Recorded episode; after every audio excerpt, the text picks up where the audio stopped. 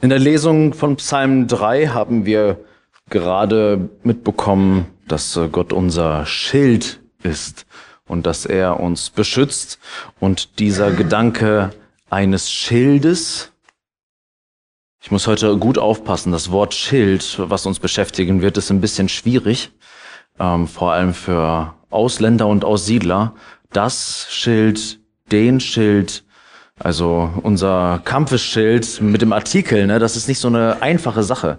Also habt Erbarmen mit, mit mir, wenn ich den falschen Artikel manchmal verwende beim Wort Schild. Es ist ja eigentlich der Schild, richtig? Ja. Aber das Verkehrsschild ist das Schild. Aber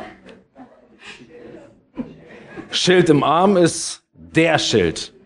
Deswegen heißt es dann auch in einem bestimmten Fall den Schild tragen und nicht das Schild tragen. Ich sage das jetzt hier so gekonnt, aber es kann sein, dass ich das falsch mache. Ja, ich rede nicht über Verkehrsschilder oder sonst welche Schilder, sondern immer über den Schild.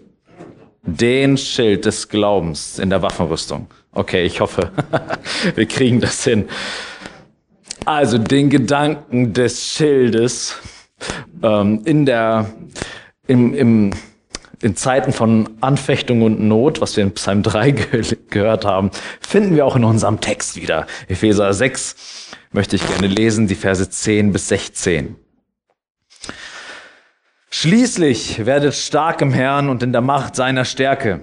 Zieht die ganze Waffenrüstung Gottes an, damit ihr gegen die Listen des Teufels bestehen könnt. Denn unser Kampf ist nicht gegen Fleisch und Blut, sondern gegen die Gewalten, gegen die Mächte, gegen die Weltbeherrscher dieser Finsternis, gegen die geistlichen Mächte der Bosheit in der Himmelswelt. Deshalb ergreift die ganze Waffenrüstung Gottes, damit ihr an dem bösen Tag widerstehen. Und wenn ihr alles ausgerichtet habt, stehen bleiben könnt. So steht nun, eure Lenden umgürtet mit Wahrheit bekleidet mit dem Brustpanzer der Gerechtigkeit und beschut an den Füßen mit der Bereitschaft des Evangeliums des Friedens. Bei alledem ergreift den Schild des Glaubens, mit dem ihr alle feurigen Pfeile des Bösen auslöschen könnt. Amen. Unsere Passage in Epheser 6, diese Waffenrüstung Gottes, die uns helfen soll zu bestehen, wird oft auf eine Art und Weise verwendet, wo ich denke, dass es nicht so ganz, ganz korrekt ist. Oft ähm, lesen Christen diese Waffenrüstung und äh, münzen das, was sie da lesen, auf den Kampf gegen Sünde in uns. Also der Kampf, den wir führen gegen die Sünde, die in uns schlummert. So wird oft dieser Text dann dazu verwendet, Gott gibt uns Waffenausrüstung, um gegen unsere Sünde zu kämpfen. Ich möchte nicht sagen, dass der Kampf gegen die Sünde nichts Wesentliches wäre. Durchaus ist es extrem notwendig und auch sehr präsent in der Bibel. Denn Jesus selber spricht sehr, sehr, sehr, sehr deutlich und sehr scharf von dem Kampf gegen die Sünde, wenn er in Matthäus 18, 8 bis 9 sagt, wenn aber deine Hand oder dein Fuß dir Anstoß zur Sünde gibt, so hau ihn ab und wirf ihn von dir. Es ist besser für dich, lahm oder als Krüppel in das Leben hineinzugehen, als mit zwei Händen oder mit zwei Füßen in das ewige Feuer geworfen zu werden. Und wenn dein Auge dir Anlass zur Sünde gibt, so reiß es aus und wirf es von dir. Es ist besser für dich, einäugig in das Leben hineinzugehen, als mit zwei Augen in die Hölle des Feuers geworfen zu werden. Das ist eine krasse Maßnahme, was Jesus hier beschreibt. Natürlich metaphorisch, also bildlich bitte verstehen. Ansonsten hätten wir hier nur Einäugige sitzen. Aber er spricht über die Radikalität, die es oftmals braucht, wenn wir gegen Sünde angehen wollen. So wichtig dieser Kampf gegen unsere Sünde ist, erinnert uns unser Vers 16 in Epheser 6, den wir nochmal lesen werden, daran, was auch am Anfang unseres Textes steht, dass unser Kampf ein Kampf anderer Natur ist. In Vers 16 heißt es, bei alledem ergreift den Schild des Glaubens, mit dem ihr alle feurigen Pfeile des Bösen auslöschen könnt. Also das Setting, was Paulus hier zeichnet, ist nicht einfach du und deine Sünde und musst damit irgendwie klarkommen, sondern es geht explizit um Angriffe, die von außen kommen. Und ich finde es spannend, dass er es in Vers 16 nochmal reinbringt, weil ich befürchte, dass viele diese Gedanken, dass wir in einem geistlichen Kampf stehen gegen einen personellen, gegen ein personelles geistliches Wesen, dass wir das sehr schnell ausblenden und das zwar in den Versen 10 bis 13 sehr ausgebreitet lesen, aber dann, wenn wir weiterlesen, dann doch irgendwie diese, diesen Aspekt unseres Glaubenskampfes ausblenden. Und deswegen hier noch einmal, vergiss es nicht, diese Waffenrüstung ist nicht einfach dafür da, gegen deine innere Sünde zu kämpfen und zu bestehen. Ja, das ist wichtig. Aber es geht hier in der Waffenrüstung vorrangig, zuallererst erst einmal gegen den Kampf gegen den Satan und seine Dämonen. Und das soll uns helfen zu lernen, die gesamte Realität unseres Daseins zu erfassen und in ihr auch zu leben. Und äh, versteht mich nicht falsch, natürlich gebraucht oder viel besser missbraucht Satan Dinge, die er in uns finden kann, mal, sündhafte Neigungen. Er spielt mit diesen Dingen und versucht dadurch zu seinem Ziel zu kommen. Durchaus. Also das, was in uns schlummert, das bleibt dem Satan nicht verborgen. Er ist ein guter Beobachter, ein guter Menschenkenner, schon seit vielen tausend Jahren. Und deswegen, wenn wir mit Stolz, Eifersucht, Ungeduld, Eitelkeit, Gier, Lust, Geltungsdrang, wenn wir mit diesen Dingen zu kämpfen haben, ist es natürlich, liegt es auf der Hand, dass Satan sich dieser Dinge bedienen möchte. Aber wir sollen nach Epheser 6 im Glauben reifen und wir sollen verstehen lernen, dass wir dem Teufel keinen Raum geben dürfen. Und dazu müssen wir lernen, wie wir ihm widerstehen können, dass er vor uns fliehen muss. Die Frage ist, willst du das lernen? Ja. Ja. ja.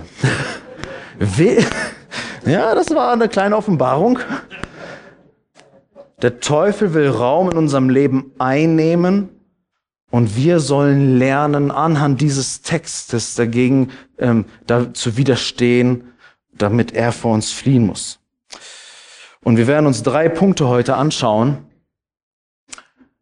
Erstens, Gläubige müssen glauben. Zweitens, verteidige dich gegen feurige Pfeile des Zweifels. Drittens, verteidige dich gegen feurige Pfeile der Religiosität.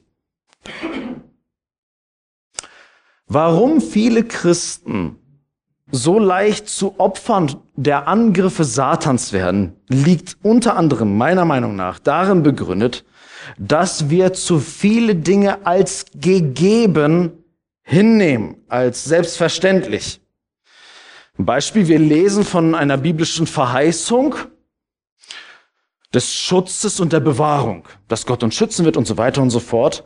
Und wenn wir das dann lesen, so eine Verheißung, dass wir in eine seltsame Passivität hineinrutschen, dass wir sagen, ach ja, das ist ja ein Versprechen, eine Verheißung, ich werde bewahrt und beschützt. Und wenn Gott das sagt, dann ist das ja so, das ist sein Ziel, was er mir jetzt ähm, was er mir jetzt weitergibt, das bedeutet, ich kann meine Hände in den Schoß legen, ich kann mal ein bisschen ruhig ruhig werden in der Sache. Und ich glaube, dass da eine riesengroße Gefahr liegt, wenn wir von dem Ziel Gottes herkommen, das verstehen und das ernst nehmen, aber auf eine Art und Weise ernst nehmen, dass wir passiv werden. Denn wenn Gott ein Ziel, und das ist jetzt mein Punkt, wenn Gott ein Ziel offenbart, wohin er möchte, dann offenbart er, wer hier schon länger mit, mit dabei ist, hat das schon mal gehört, dann offenbart er nicht nur das Ziel, wie er dahin kommt, sondern er gibt uns auch zu erkennen, ein anderes Wort für offenbaren, er gibt uns auch zu erkennen, was das Mittel ist, wie er zu diesem Ziel kommt. Ja, ich habe das mal ver verglichen mit, er, er, er sagt, okay, das ist mein Bestimmungsort, aber welches Fortbewegungsmittel nutze ich auch, um zu diesem Bestimmungsort zu kommen? Und dazu lasst uns mal ganz kurz in Jeremia 29 reinspringen, wo wir, wo wir mal sehen, wie, wie Gott sein Ziel ganz souverän und und in seiner Allmacht verkündet, aber dennoch auch erklärt, mit welchem Mittel er zu diesem Ziel kommen möchte. Und dass wir eben nicht außen vor sind, passiv, wenn Gott sagt, ich will, dass das passiert. Jeremia 29, die Verse 10 bis 14.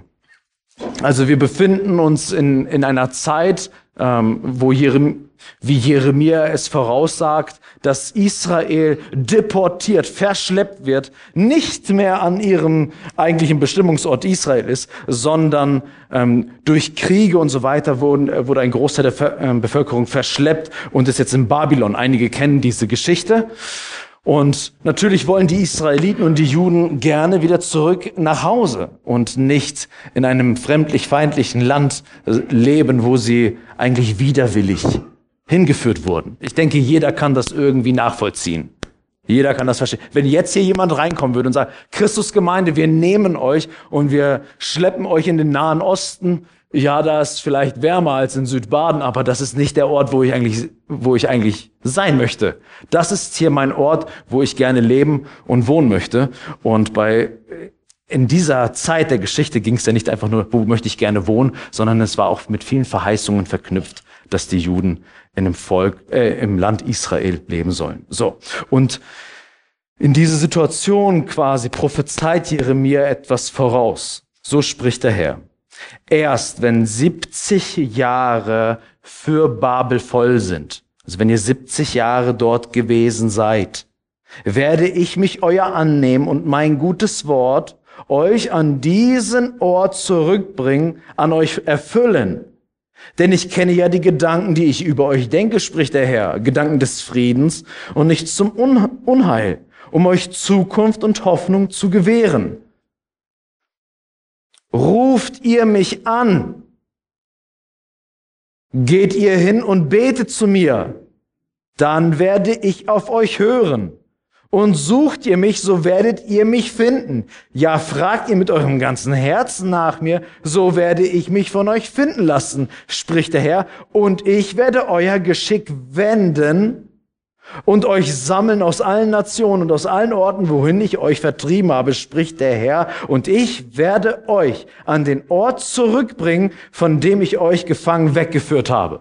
Also ihr seid gerade an einem Ort, wo ihr nicht sein wollt. Und das ist auch durchaus ein Zeichen des Gerichts. Aber es werden 70 Jahre vergehen und nach diesen 70 Jahren wird es passieren, dass ihr wieder zurückkommt. So legt man sich jetzt dann hin und sagt, okay, Passivität, Gott hat verheißen, es wird passieren. Gott baut da eine interessante Botschaft ein. Ruft ihr mich an, dann. Sucht ihr mich mit den Sätzen, dann wird das passieren. Also Gott offenbart nicht nur das Ziel, sondern er offenbart auch das Mittel, wie er zu seinem Ziel äh, kommt. Und jetzt gehen wir mit dieser, mit dieser Idee, ich hoffe, viele sind mitgekommen, haben wir schon einige auf dem Weg abgehängt braucht es noch ein bisschen Mittel, um das Ziel zu erreichen. Ich denke, wir sind äh, alle drin. Epheser 6 hat nämlich, dieser Vorlauf ist wichtig, hat, hat durchaus Irritationspotenzial. Epheser 16, äh, Vers, Kapitel 6, Vers 16. Bei alledem ergreift den Schild des Glaubens. Ergreift den Schild des Glaubens. Also wer wird hier gerade aufgefordert, den Schild des Glaubens zu ergreifen? Naja, wir, ganz genau genommen, geht es um Gläubige, die Paulus gerade anschreibt, dass sie ein Schild des Glaubens ergreifen sollen. Im Brief des, also im Epheserbrief verwendet, nächste Folie bitte, er verwendet Paulus öfter die Begrifflichkeit des Glaubens. Und an diesen Stellen, im ersten Kapitel zum Beispiel, er schreibt den Heiligen und an Christus Jesus Gläubigen. Das sind die Adressaten, das sind die Leser. Und dann schreibt er, ihr seid gläubig geworden. Ich hörte von eurem Glauben. So, wo ist die Irritation? Gläubige werden aufgefordert, Glauben zu ergreifen. Also ich würde, wenn ich so einen Brief schreibe, eher sagen, okay, du bist gläubig, abgehakt.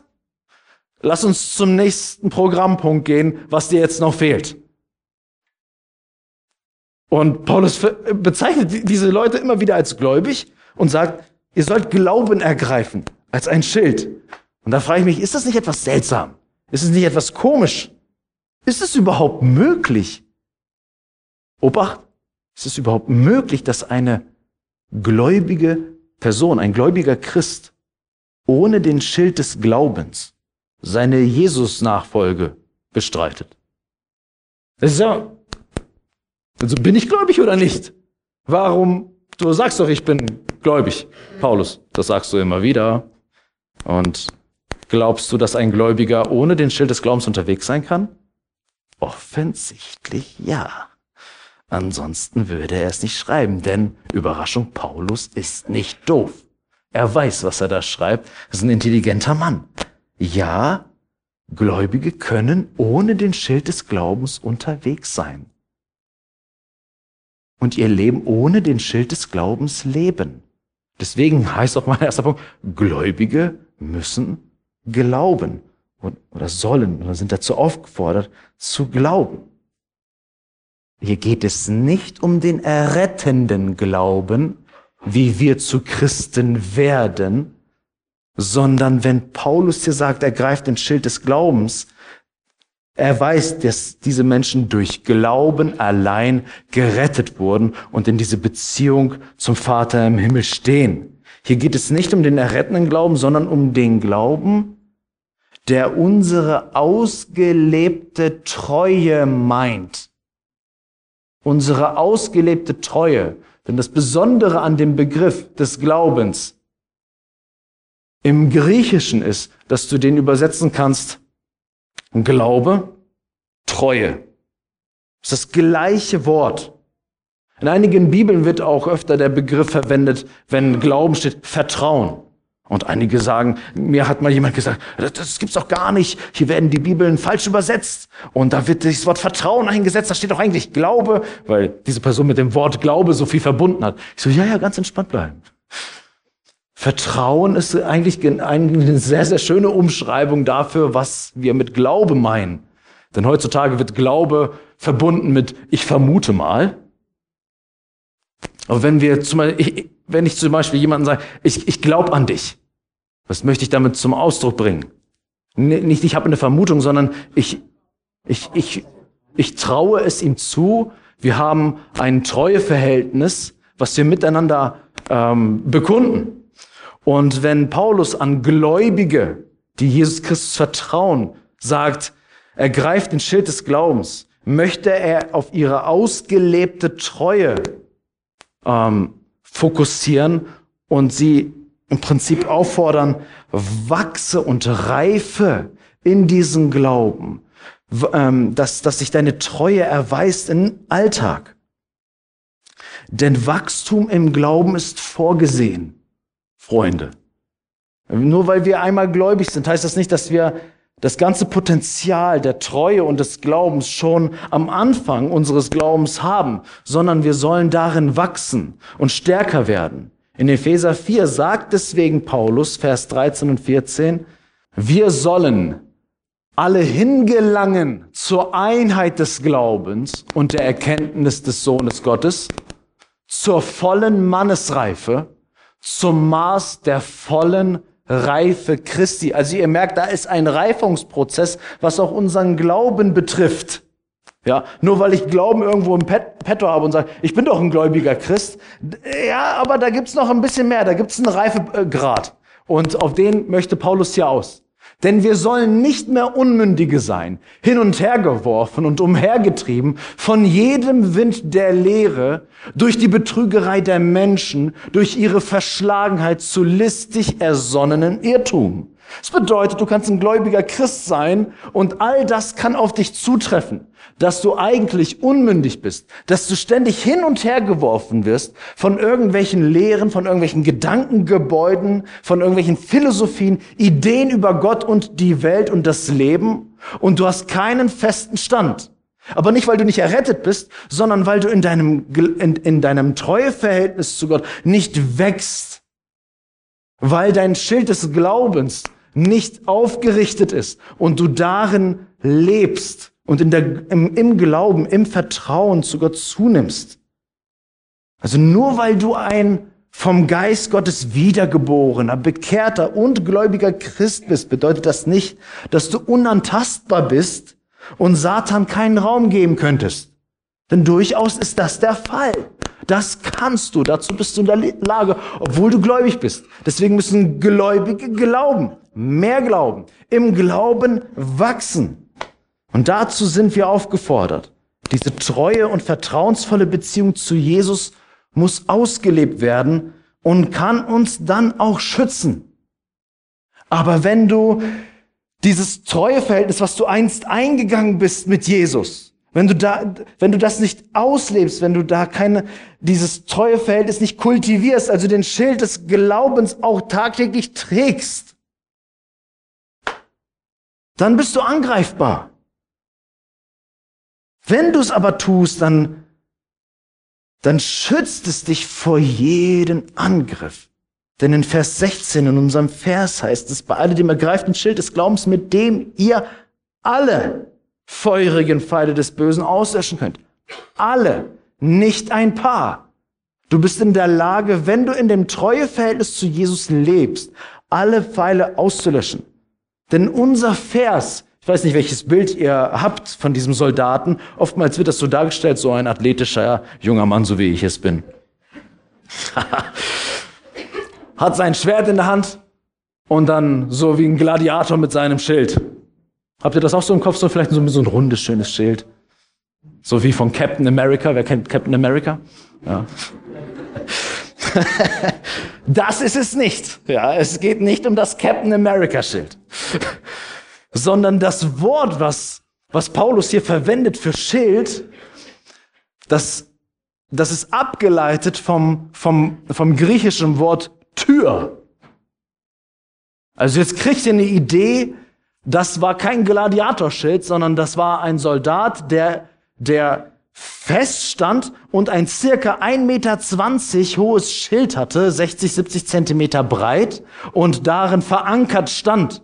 Das hat man teilweise in den Boden hineingestellt und das hat einen ziemlich voll, äh, einen ziemlich ähm, ähm, ein, ein Gesamtkörperschutz, wenn du so möchtest. Und in diesem Stand steht er. Also das ist nicht so dieser, dieser bewegungsfreudige Athlet, der von links nach rechts springt, sondern hier geht's um Stehen. Hier geht's um den festen Stand, den wir haben, den wir haben. Und Paulus vergleicht diese, diese Tür, sag ich mal, diese Schildtür, diese Schild, diesen, diesen Schild als Tür, ja, wenn, wenn du da, dich darin sozusagen einmurmelst, dann wird dich keinen Fall treffen. Es handelt sich nicht um einen kleinen Schutz, den uns der Glaube unsere Treue bietet, sondern er ist vollumfänglich. Lass mich das mal kurz illustrieren an einem Beispiel. Das ist jetzt vielleicht ein bisschen amüsant. Ähm, ich war auf einer Veranstaltung, ich möchte es jetzt nicht ganz genau ähm, detailliert wiedergeben, ähm, wer, wann, wie, wo. Aber die Person, über die ich spreche, ist nicht unter uns und äh, gehört auch nicht zu dieser Gemeinde. Ich war auf einer Veranstaltung mit überwiegend Senioren und auch ähm, durchaus schon in der Demenz vorschreitenden Persönlichkeiten. Und ähm, auf dieser Veranstaltung, ein kle äh, relativ kleiner Kreis, hat äh, mich schon eine Frau darauf ähm, aufmerksam gemacht, Waldemar, äh, hier gibt es eine Frau, die ist sehr stark in ihrer Demenz vor, äh, vorangeschritten und du kannst darauf, ähm, du kannst damit rechnen, dass sie dir ein unmoralisches Angebot machen wird.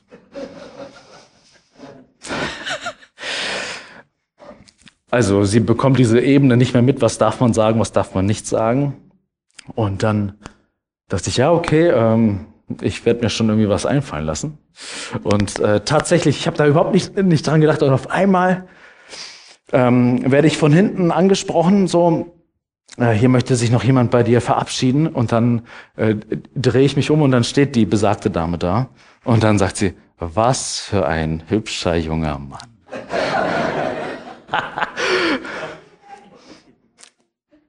das hat sie zweimal gesagt. Und ich wusste gar nicht, wie mir geschieht. Ich war so verdaddert, und gut, ich bin, ich bin ehrlich, das war vielleicht ein Pfeil der Versuchung, aber so feurig war der jetzt nicht. Auf jeden Fall kommt dieser Pfeil auf mich geschossen So, was sage ich jetzt, wenn, wenn ich in so einer Situation komme? Ja, weißt du, die Zeit ist gerade nicht so gut oder ähm, ein andermal. Ähm, meine spontane Reaktion, denn tatsächlich hatte ich überhaupt nichts in meiner Birne, aber meine spontane Reaktion war, als sie sagte, was für ein schöner, hübscher Mann, dachte ich, was ist jetzt die beste Verteidigung, um hier rauszukommen? ich gesagt, das sagt meine Frau auch immer. Und bitte fragt sie aber nicht, ob sie das auch wirklich tut. Sie sagte dann später, ich könnte ja dann mal irgendwann vorbeikommen. Ähm, warum erzähle ich diese äh, Situation? Weil als ich über diesen Text nachgedacht habe, dachte ich, ich habe einmal einen Treuebund mit meiner Frau geschlossen. Ich bin ihn eingegangen. Wir sind in diesem Treueverhältnis. Aber dieser einmalig geschlossene Ehebund, es gilt immer wieder auch in ihm zu leben, ihn zu artikulieren, ihn bewusst zu auszuleben. Und es ist natürlich eine amüsante Situation, ja. Aber es könnte vielleicht das nächste Mal ein feurigerer Fall sein, der mich treffen möchte. Was ist mein erster Gedanke? Schild des Glaubens. Schild der Treue. Ich möchte in meiner Glaubensbeziehung, mein Treueverhältnis, in diesem Bundesverhältnis, möchte ich nicht nur einfach, da war mal irgendetwas, sondern es muss, es muss so intensiv sein, dass jeder Pfeil, der mich treffen möchte, sofort abprallen muss, weil ich felsenfest hinter dieser treue Tür stehe und da nichts rankommen kann. Aber wenn dieses treue Verhältnis nicht ausgelebt wird und dann mal ein feurigerer Pfeil kommt, und ich nicht hinter diesem Schild stehe, dann bin ich, dann bin ich, dann bin ich offen und dann bin ich, dann bin ich verloren. Weil ich kein Argument mehr habe. Natürlich habe ich meine Frau geheiratet und der Bund besteht. Aber ich lebe in ihm nicht so sehr, dass es meine, mein alltäglicher Schutz ist. Versteht ihr? Unsere standesamtliche Trauung und wenn es gut ist, dann auch noch die kirchliche Trauung ist gut und wichtig, aber sie schützt uns nicht in dieser Situation. Deswegen kann Paulus sagen, hey Gläubige, ich habe gehört von eurem Glauben. Im alltäglichen Kampf hebt den Schild oder halt, ergreift den Schild des Glaubens. Ihr habt da etwas mit Jesus angefangen. Ihr habt einen Bund geschlossen. Lebt in diesem Bund. Haltet ihn euch immer wieder vor Augen, dass wenn die Versuchung kommt, wenn der Angriff kommt, sofort Jesus Christus. Jesus, du, du bist meine einzige Verbindung, die ich halten möchte. Und in dem Augenblick muss der Pfeil zur Seite fallen, weil Jesus Christus und meine Beziehung zu ihm das Erste ist, wo, wohinter ich mich stelle. Aber wenn ich nicht darin lebe, dann heißt es nicht, wenn ich in die Versuchung getappt bin, dass ich kein gläubiger Christ war. Natürlich warst du ein gläubiger Christ, aber ein gläubiger Christ, der ohne Schild des Glaubens unterwegs ist.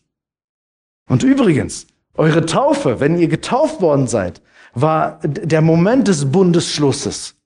Dort gehen wir öffentlich in diese Bundesbeziehung zu, zu Jesus Christus. Da treten wir ein. Das Abendmahl, was wir heute feiern, ist eine stetige Erneuerung dieses Bundes. Immer wieder eine Vergegenwärtigung. Was ist unser Anker? Was ist unser Zentrum? Was ist unser Schild? Darum lasst mich in der vergangenen, äh, in der restlichen Zeit anschauen, wenn wir uns den Angriffen Satans mit dem Schild des Glaubens wappnen sollen, ähm, möchte ich gerne zwei feurige Pfeile mir anschauen die vielleicht ein bisschen feuriger sind als mein Beispiel eben gerade. Ähm, welche feurigen Pfeile kommen auf uns zu und wie sollen wir mit dem Schild des Glaubens äh, gegen sie angehen? Wer den Schild des Glaubens siegreich einsetzen will, muss sich gegen, gegen die feurigen Pfeile des Zweifels verteidigen. Wenn ich den Schild des Glaubens ähm, trage, ergriffen habe, dann muss ich mir ja überlegen, wo, wogegen, wogegen schützt mich Glaube? Ich muss also das Gegenstück finden zum Thema Glaube und das ist unter anderem Zweifel. Zweifel sind feurige Pfeile, die uns niederstrecken möchten. Zweifel in unserem Glaubensleben. Nun sind Zweifel Teil unseres Lebens. Niemand in diesem Raum kann von sich sagen, ich habe nie und nimmer Zweifel. Selbst wenn du gerade sagst, hm, nee, ich bin eigentlich jetzt nicht so am Zweifeln, aber es gibt immer Phasen in, ein, in, einem, in einem Leben, wo man an den Fundamenten auch mal, ähm, wo man Fragen hat, die man nicht mehr zusammenbekommt und sich fragt, warum das alles und ist das Fundament, auf dem ich stehe, wirklich tragfähig? Wenn ich sage, dass wir uns vor den feurigen Pfeilen schützen und verteidigen müssen, sage ich nicht, leugne deine Zweifel. Zweifel zu leugnen, zu unterdrücken, macht wenig Sinn und ist auch extrem unreif. Wenn du, wenn du in Gemeinschaften bist, wo man keine Fragen stellen darf, wenn du in Gemeinden bist, wo man auch nicht mal den Kern des Glaubens, dass man seine Zweifel da kundtun möchte, äh, darf, wenn das nicht erlaubt ist, weil man das nicht fragt, dann bist du in einer sehr, sehr ungesunden Gemeinschaft. Dann bist du in sehr ungesunder Gesellschaft. Ich wünsche mir nicht, und so möchte ich diesen Punkt jetzt verstanden wissen, ich wünsche mir keine Atmosphäre hier unter uns, dass wir nicht mal wirklich knallharte Fragen, die meinetwegen auch die Essenz unseres Glaubens in Frage stellen, dass man diese Fragen nicht fragen darf. Wir müssen bereit sein, diese Zweifel, diesen Zweifel wirklich ins Auge zu sehen und mit ihnen umzugehen. Also sie zu leugnen macht keinen Sinn und wird uns auch nicht weiterbringen. Auf der anderen Seite Zweifel zu glorifizieren und zu kultivieren, halte ich für einen hausgemachten Virus. Und in manchen Kreisen, auch in christlichen Kreisen, werden Zweifel regelrecht geschürt und willkommen geheißen dass Zweifel irgendwie das Nonplusultra ist, dass man nie bereit ist, feste Aussagen zu tätigen, sondern ja, nichts Genaues weiß man nicht. Alles ist beliebig und ähm, je mehr Zweifel, desto besser. Zweifel haben in einigen christlichen Kreisen einen sehr, sehr komischen Stand, dass das irgendwie was Schönes ist, wenn, weil man da in eine wirkliche Freiheit kommt, nicht mehr in diese Festlegungen. Wohlgemerkt ist es auch oft so, dass, dass, dass wenn Menschen aus sehr, sehr engen Gemeindestrukturen kommen, wo man nicht Fragen stellen darf, und dann Christen kennenlernen, die ja sehr angeregt Zweifel, ihren Zweifeln Ausdruck verleihen und damit überhaupt kein Problem haben, dass sie das als Befreiungsschlag erleben. Oh, hier kann ich ja atmen. Aber die Grenze ist dann sehr, sehr schnell erreicht, wo es in, in absolut ungesunde Gewässer führen kann. Biblisch betrachtet, und das ist eigentlich wichtig, nicht welche, auf welche Seite wir uns stellen wollen, biblisch betrachtet sind Zweifel zumindest nicht begehrenswert.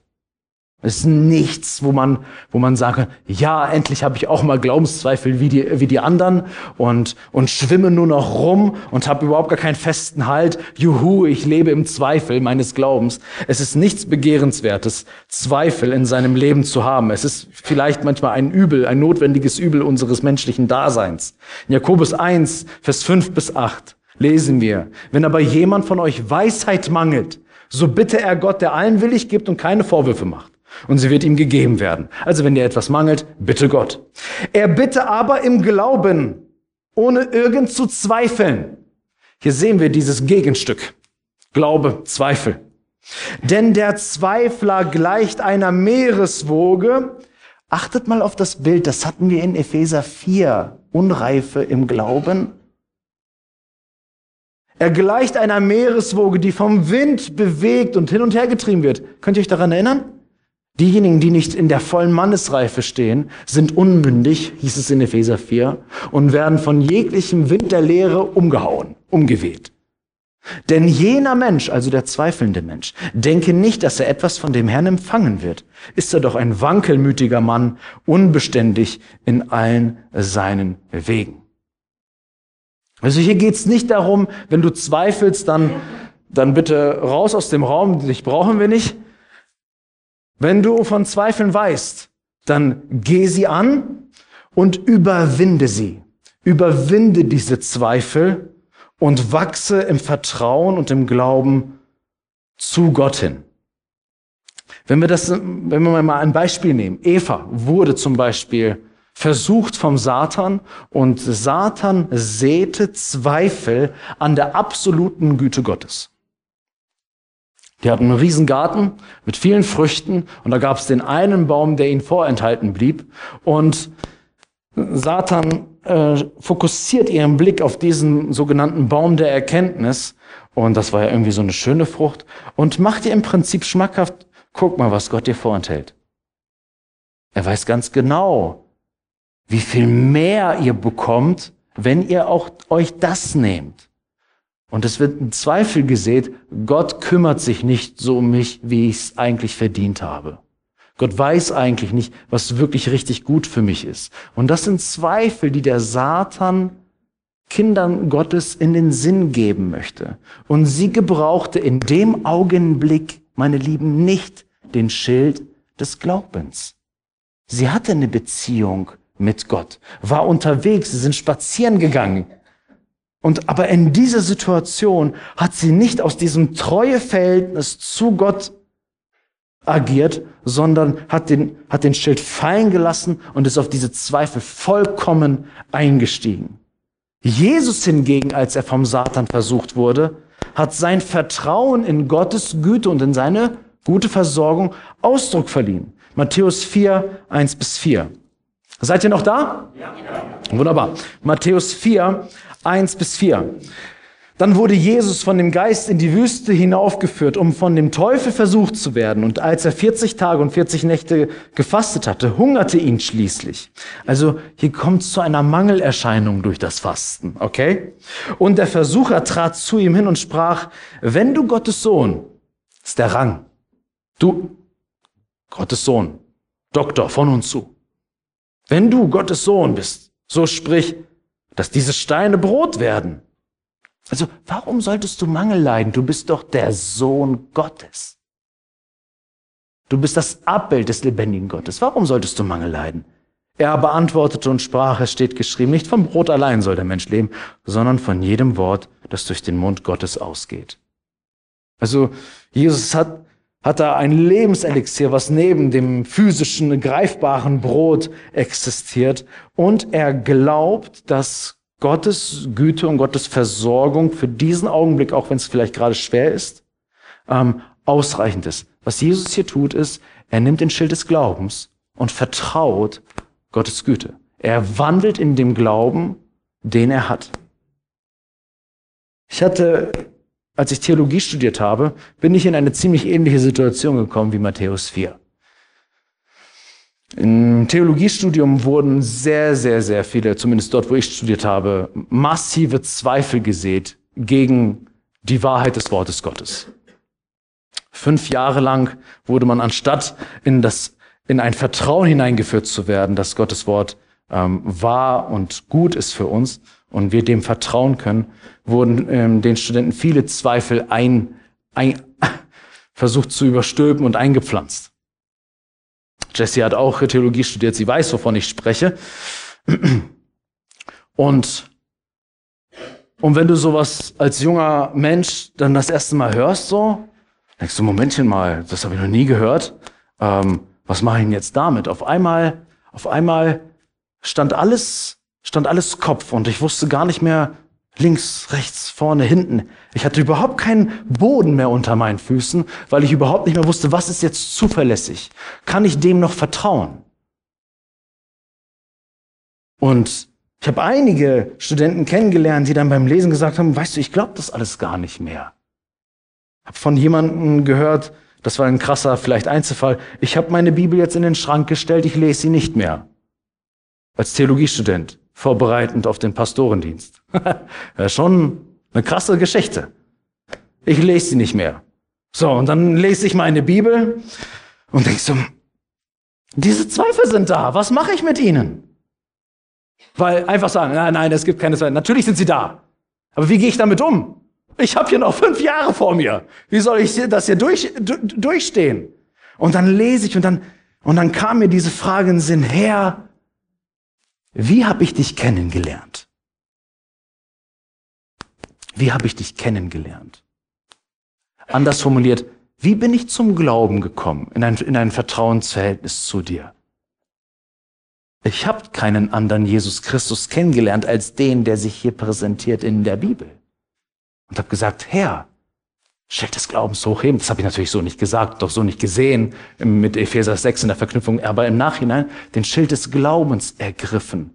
In dieser treue Beziehung sich wieder hinein zu begeben, im Zweifel den Schild des Glaubens zu erheben und diese feurigen Pfeile des Zweifels zu widerstehen, damit sie ausgelöscht werden und fallen gelassen werden. Das heißt nicht, dass ich in einen Modus gegangen bin und so, ich will nichts hören, ich will nichts sehen. Nein, ihr habt alle Unrecht. Nee, nee, nee, nee. Ich habe den Schild des Glaubens ergriffen und habe gesagt, Herr, wenn du wahr bist, wenn dein Wort Wahrheit ist, dann möchte ich, dass, wenn ich dein Wort eingehender studiere, dass ich nicht einfach sagen muss, oh ja, hm, ich bin einfach nur naiv und glaube einfach, was mir vorgesetzt wurde von meinen Eltern. Nein, ich möchte sehen, dass du gegen jeden Zweifel standhalten kannst.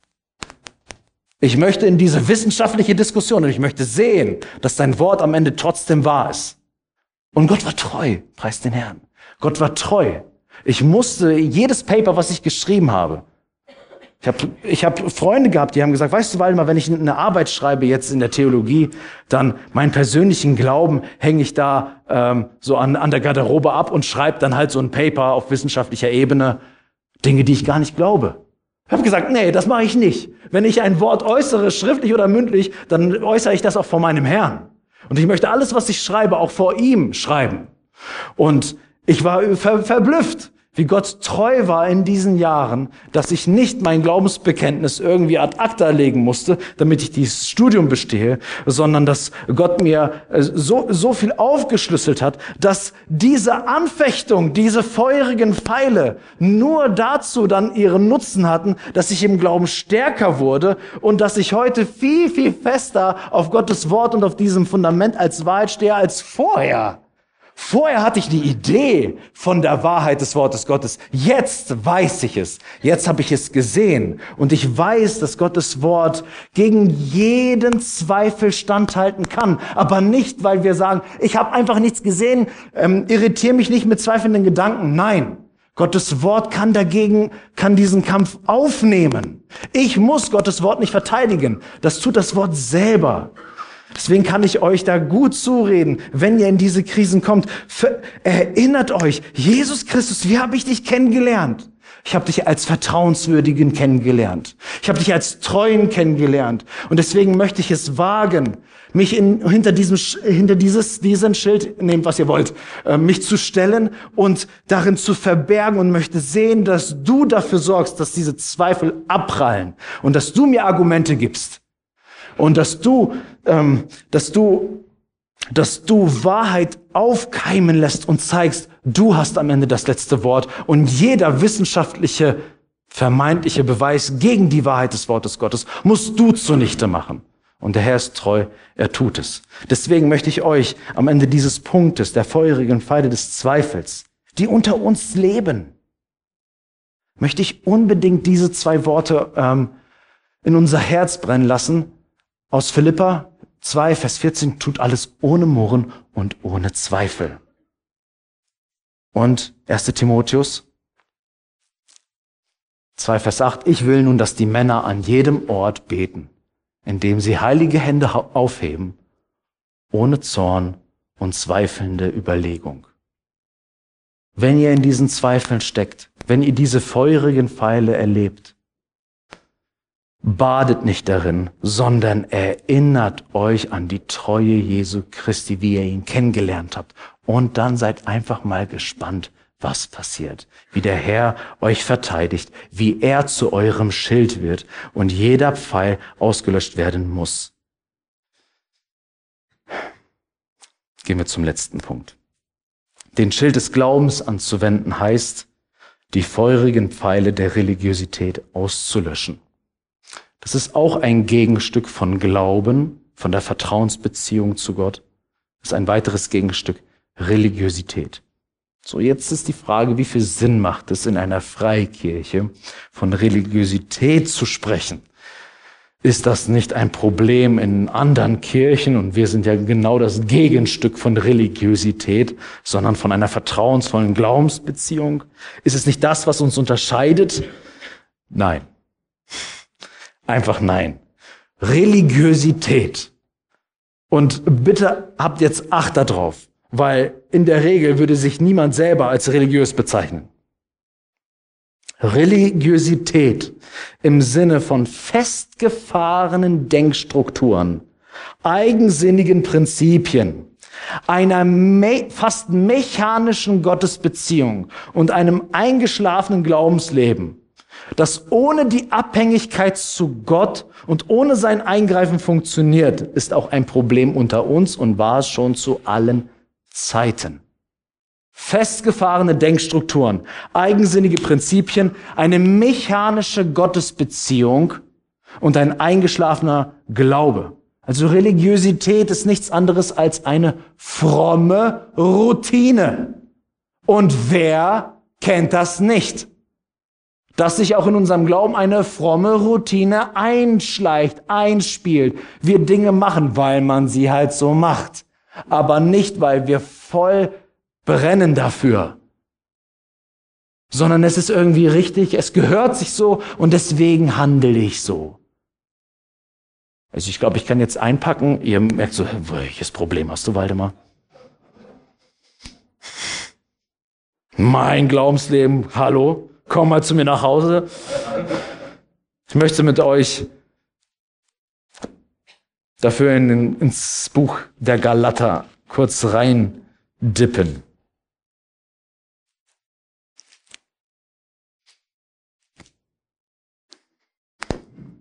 weil ich wirklich glaube, die Religiosität ist nicht nur ein Problem da draußen, sondern ist auch unter uns. Galater 3, 1 bis 5, da spricht Paulus zu den Galatern.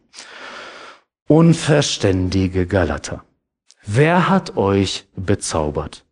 Denen Jesus Christus als gekreuzigt vor Augen gemalt wurde. Nur dies will ich von euch wissen. Habt ihr den Geist aus Gesetzeswerken empfangen oder aus der Predigt des Glaubens? Seid ihr so unverständlich? Nachdem ihr im Geist, Heiliger Geist, nachdem ihr im Geist angefangen habt, wollt ihr jetzt im Fleisch, also in euren Taten und euren Werken, eurem mechanischen Glauben vollenden? So Großes habt ihr vergeblich erfahren, wenn es wirklich vergeblich ist der euch nun den Geist darreicht und Wunderwerke unter euch wirkt. Tut er es aus Gesetzeswerken oder aus der Predigt des Glaubens? Jetzt mal aufgepasst. Wir haben hier Galata, eine Gemeinde, und dort gibt es, wie wir den Text äh, gerade gelesen haben, die erleben Wunderwerke oder Machttaten Gottes durch den Geist Gottes. Aber das, was sie erleben, hat sie nicht tangiert. Es hat ihr Glaubensleben nicht berührt. Sie wurden dadurch nicht verändert, obwohl gerade in ihrer Gemeinschaft ein geistlicher Aufbruch stattfindet, Gott in seiner Macht erfahrbar wird. Das heißt, sag mal, ihr, das passiert unter euch. Und ihr steckt in eurer Religiosität und in eurer Maschinerie. Sag mal, wie habt ihr Christus kennengelernt? Hab, seid ihr so in, in, habt ihr so Gott erfahren? Er spricht von einer Erfahrung, ja. Unser Glaube ist nicht nur eine Theologie, sondern es ist auch eine Erfahrung, die wir machen mit unserem Gegenüber Jesus Christus. Habt ihr Jesus Christus so erlebt, dass ihr einfach nach euren mechanischen Denkprinzipien einfach eure Rituale, eure Traditionen auslebt und so seid ihr in eine Liebesbeziehung mit Jesus Christus gekommen? War das so? Und ihr erlebt all diese Dinge aber euch ist es lieber in euren Gewohnheiten und in euren frommen Ritualen stecken zu bleiben. Und Vorsicht, in diesem Text heißt es, ihr habt den Geist empfangen, ihr habt im Geist angefangen. Und jetzt kommt Folgendes. Der Text sagt, dass Gott willens ist, den Geist dazu reichen. In Vers 5. Der euch nun den Geist da reicht. Wie jetzt, Paulus? Wir haben den doch empfangen. Und wir haben auch im Geist, man könnte auch sagen, im Glauben angefangen. Aber Gott will mehr geben. Gott ist nicht fertig bei der Hochzeit, sondern da gibt es noch eine ganze Wegstrecke zu gehen. Und er möchte mehr geben. Und du bist in der Lage anzufangen und aber dabei stehen zu bleiben und nicht in die Fülle zu kommen, die Gott gerade im Begriff ist, da zu reichen. Du kannst völlig an dem vorbeigehen, was Gott Großes wirkt. Und die Galater sind Opfer feuriger Pfeile der Religiosität geworden. Und so kann es auch unter uns passieren, Brüder und Schwestern, dass die kraftvolle Gegenwart des Heiligen Geistes für manche Gläubige inzwischen eine blasse Erinnerung ist an längst vergangene Zeiten, aber nicht das Glaubensleben heute prägt. Und ich sage das deswegen so warnend, weil ich mehrmals in meinem Leben schon erlebt habe, dass gläubige Christen gläubige Christen einen geistlichen Aufbruch in ihrer Gemeinde verschlafen haben, verpennt haben, weil sie mit ihren festgefahrenen Traditionen so sehr beschäftigt waren, war es für sie unmöglich, in eine dynamisch frische Gottesbeziehung zu wachsen. Statt im Einfluss des Geistes zu stehen, sind sie gefangen in ihrer leblosen Frömmigkeit, die sie selber aufgerichtet haben und nicht loslassen möchten. Woran mag das liegen? Die Gründe können unterschiedlich sein. Sicherheit. Macht. Genügsamkeit. Ich brauche nicht mehr so eine falsche Zufriedenheit. Und Religiosität, meine Freunde, ist ein schlimmer, feuriger Pfeil, der nur durch den Schild des Glaubens abgewehrt werden kann. Dass wenn Gott unter uns Machttaten tut, dass wir nicht wie die Galater unverständig da sitzen und einfach in unserer Glaubensmaschinerie laufen, fromme Dinge tun, aber unser Glauben davon unberührt bleibt. Warum? Weil diese Pfeile anfangen in uns zu brennen. Anstatt den Schild des Glaubens in die Hand zu nehmen, sagen, Herr, da war mal was. Da war mal was. Ich will diesen Schild des Glaubens wieder ergreifen. Ich als Gläubiger. Und ich möchte diesen Pfeilen, die mich in diese Religiosität, in diese falsche, äh, negativ, verstand, negativ verstandene Tradition, das möchte ich nicht weiter kultivieren, sondern ich möchte die Aufbrüche, die du um mich herum wirkst, ich möchte da mitgehen und möchte nicht hart bleiben. Ich nehme diesen Schild des Glaubens und möchte diese Vertrauensbeziehung ausleben mit dir. Aber das ist eine Entscheidung, die wir fällen müssen dass wir da rausgehen. Wenn du dich also darin wiedererkennst, dann geh nicht heute von hier weg mit Gefühlen der Selbstverdammung, sondern handle nach Epheser 6, ergreife den Schild des Glaubens. Denn er ist verfügbar. Er ist verfügbar. Ergreif den Schild des Glaubens. Das ist das Letzte, was ich sagen möchte. Ich finde es sehr spannend, dass Paulus nicht einfach nur von Pfeilen spricht. Ein Pfeil ist ja schlimm genug, der trifft mich. Aber ein feuriger Pfeil hat eine doppelte Negativwirkung. Sie trifft nicht nur mich, sondern in dem Augenblick, wo sie mich trifft, setzt sie mich im negativen Sinne in Brand und ich werde zur effektiven Gefahr für die Menschen um mich herum. Es hat also auch eine kollektive, eine gemeinschaftliche Bedeutung. Wenn ich mich diesen Pfeilen aussetze, dann werde ich auf einmal zu einem Gefahrenobjekt für die Menschen links und rechts neben mir. Das, was wir für uns tun, bleibt nicht nur bei uns. Aber die andere Seite ist auch richtig. Und dazu möchte ich uns gemeinsam auffordern, wenn wir gleich Abendmahl feiern. Wenn du an Jesus Christus glaubst, bist du eingeladen, mit uns Abendmahl zu feiern. Und dann tun wir eigentlich Folgendes. Wir stellen uns wieder neu in diese Vertrauensbeziehung zu Jesus Christus. Und dann passiert etwas, was in der Kriegsführung oft passiert ist bei, bei römischen Soldaten. Dass sie ihr Schild genommen haben, in den Boden reingerammt haben und der Bruder und die Schwester oder der Soldat mit Soldat links, rechts neben ihnen auch. Kennt ihr diese Kampfführung? das dann wie ein Bollwerk aufgebaut, wie eine Mauer, die meterlang ist. Und egal, wo ein Pfeil herkommt, er kann uns nicht treffen, weil wir wie umrandet, umkreist sind von diesen Schildern des Glaubens, die uns vor jedem folgenden Fall schützen. Also lasst uns dazu entscheiden, dass wir nicht zu einem laufenden, feurigen Pfeil werden, sondern dass wir unsere Schilder ergreifen, eben nebeneinander. Denn wir brauchen uns auch in diesem Kampf und dass wir in diese lebendige, neue oder erneuerte Beziehung zu Gott kommen. Amen.